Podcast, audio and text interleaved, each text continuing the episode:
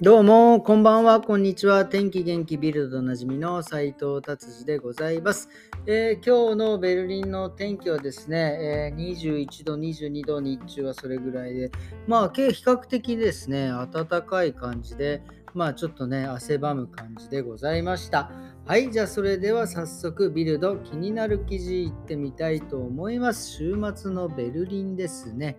えーとですね、もう相変わらずあのもうあのインフレのお話なんですが、えーとですね、コカ・コーラがですね、まあ、エデカっていうにドイツのですね、結構大きいスーパーがあるんですけど、そことですね、まあ、裁判してるということですね。まあ、何かというとですね、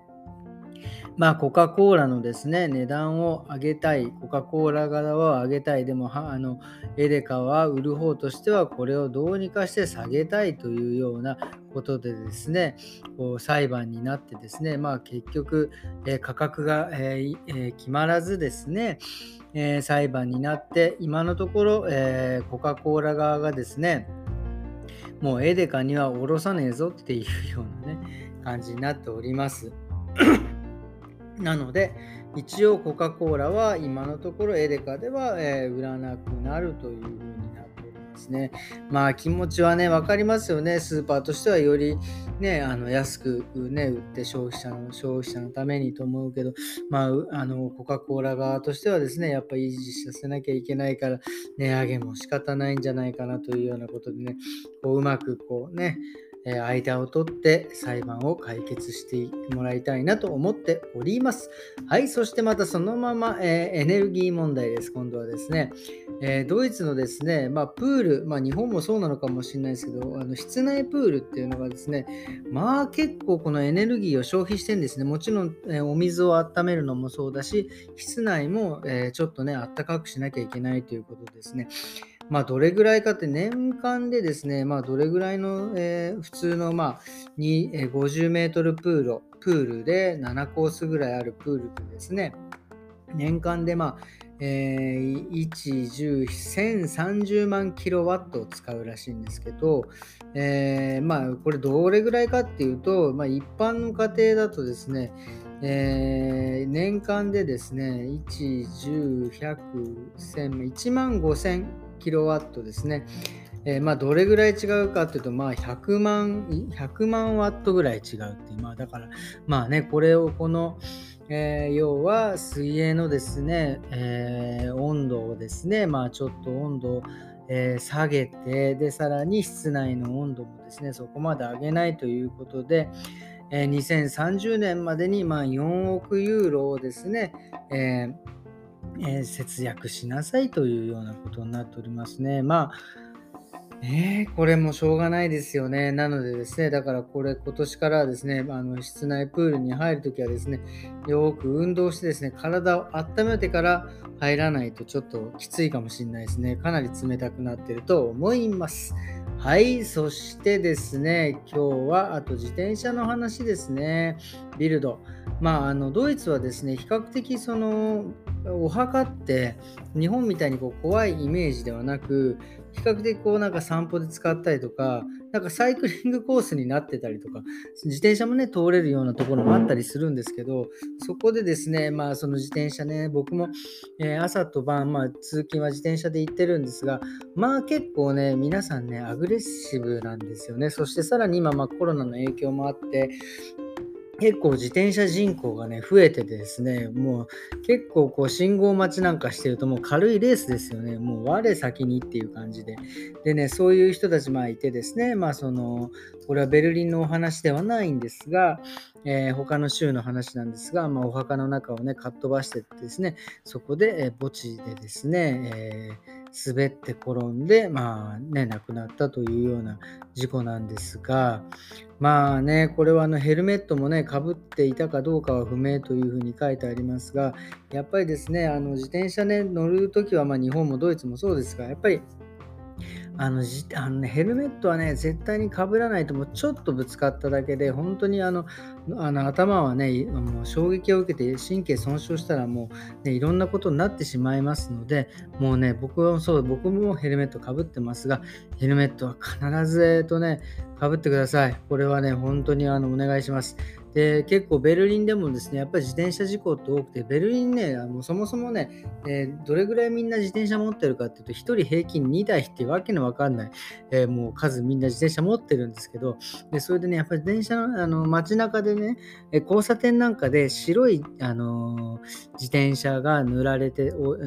白い自転車が塗って置いてあってそこにま花束とかね置いてあるんですけどあれはですねベルリン市がその白い自転車を用意してですね、まあ、そこで、えー、まあ、事故とかでね亡くなった方をご冥福してるというようなことでね結構ねいろんな交差点で見るんですよだからね本当にやっぱり皆さんねこう事故に遭ったりとかね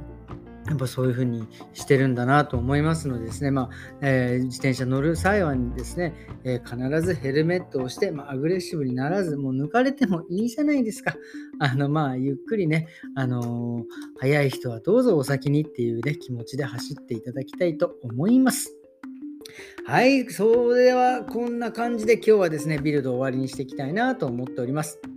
そして今日はですね、ちょっとね、まあ最近、あの、まあ、えっ、ー、とね、ドイツでも、えー、その宿毛矯正をですね、結構ね、やる人が多くてですね、まあ、宿毛矯正ね、どうしてこんなに、大体ね、3時間から3時間半とか、まあ、あのデジパーなんかもそうなんですけど、まあ結構時間がかかるんですが、まあね、これどういう原理になってんのかなっていうのをね、ちょっと改めてですね、えー、ちょっとお話ししてみたいなと思います。そしてですね、えー、癖をね、僕はあの例えばね、その宿毛矯正とかデジタルパーマとかっていうね、まあ、ブリーチもそうだけど、かなり、えー、ハイダメージになる施術なんですけど、これはですね、でもやっぱりあの、だからといって、ね、癖毛の人がですね、まあその痛むから、まあね、癖のままでもいいんですが、やっぱり僕、あの、そのね、癖の人は結構傷んでもいいから、あの、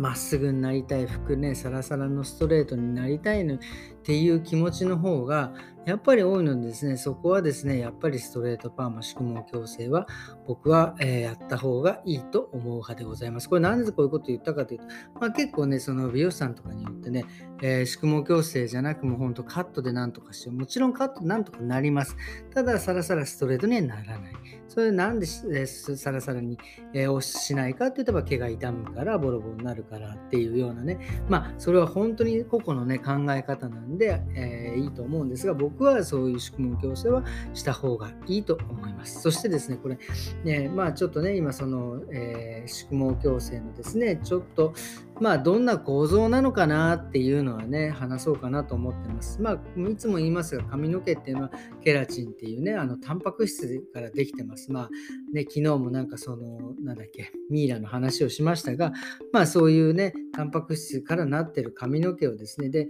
えー、まず宿毛矯正還元剤とかね、まあ、えー、いろんな薬剤を使ってですね、そのいろんな結合、髪の毛がいろいろ結合してるんですいろんなのとくっついてるんですけど、そういつをね、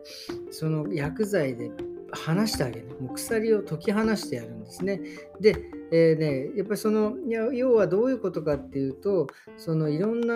もういろんな形になってえっ、ー、とえっ、ー、と何て言うんですか、え結合してるのがですねもう不規則な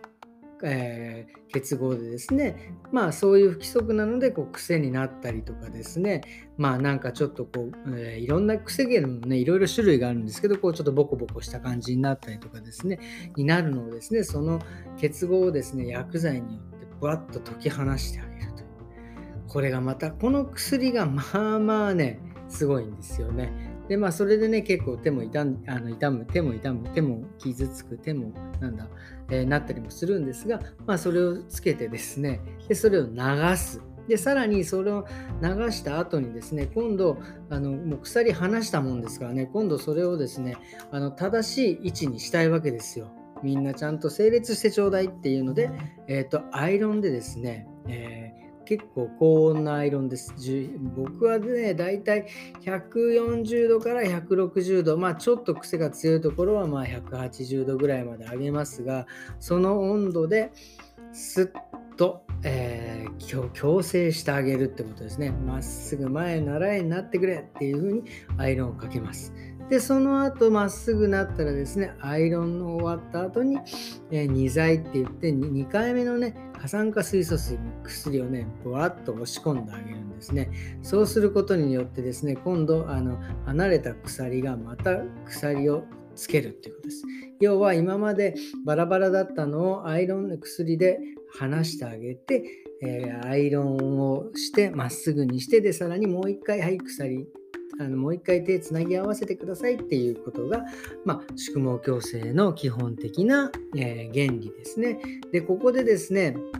あの結構ねその痛みを軽減させるためにはどうしたらいいかっていうことなんですけどこれねまず薬の選定が結構大事になってくるんですね。薬の選定プラスまあ難しいんですけど塗布量どんだけの薬を、えー、量をつけるかとかあと時間とかまあこれはね本当に何て言うんですかいろんなケーススタディをですねえー、勉強、勉強というかケーススタディを経験してないと、これはね、ほんとね、結構一人一人違うので難しいんですよ。なのでですね、もう本当に痛ませないようにするのであれば、まあちょっとね、こういう宿毛矯正とかね、結構その経験豊富なね、えー、方にね、お願いした方が、えー、まあ、毛は痛むんですよ。痛むんだけど、まあ、多少その痛みが、減るということですかね。そしてさらに、えその後やっぱりですね、僕はあの、まあ、このトリートメントの話もね、今度、えー、ちゃんとしようと思いますが、やっぱりそういう風になったらですね、しっかりトリートメントをですね、えー、忘れずにしていただきたいなと思います。そのトリートメントのね、付け方なんかも前話しましたが、やっぱりそれをすることによって、やっぱり、えー、サラサラの、えー、まあ、長持ちする綺麗な髪をですね、え保てるということです。ただね、まあ、これ厳密に言うとですね、表面、あの、え綺麗に見えてるだけで、まあ、中はボロボロなんですが、まあ、昔はね、やっぱりそういうふうに中ボロボロだったらあんまり良くねえんじゃねえかと思ったんですが、まあ、これはね、僕もこういろいろ経験して、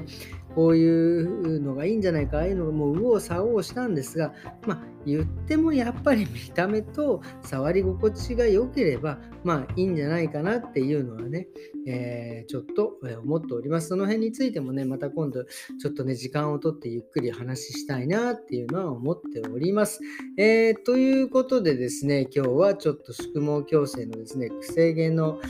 ことをちょっとお話しさせていただきましたということで、今日は終わりにしたいと思います。それではですね、今日は土曜日ですね。えー、明日は日曜日です、えー、皆様ですね、良い週末をお送りくださいませ。それではまた明日。さようなら。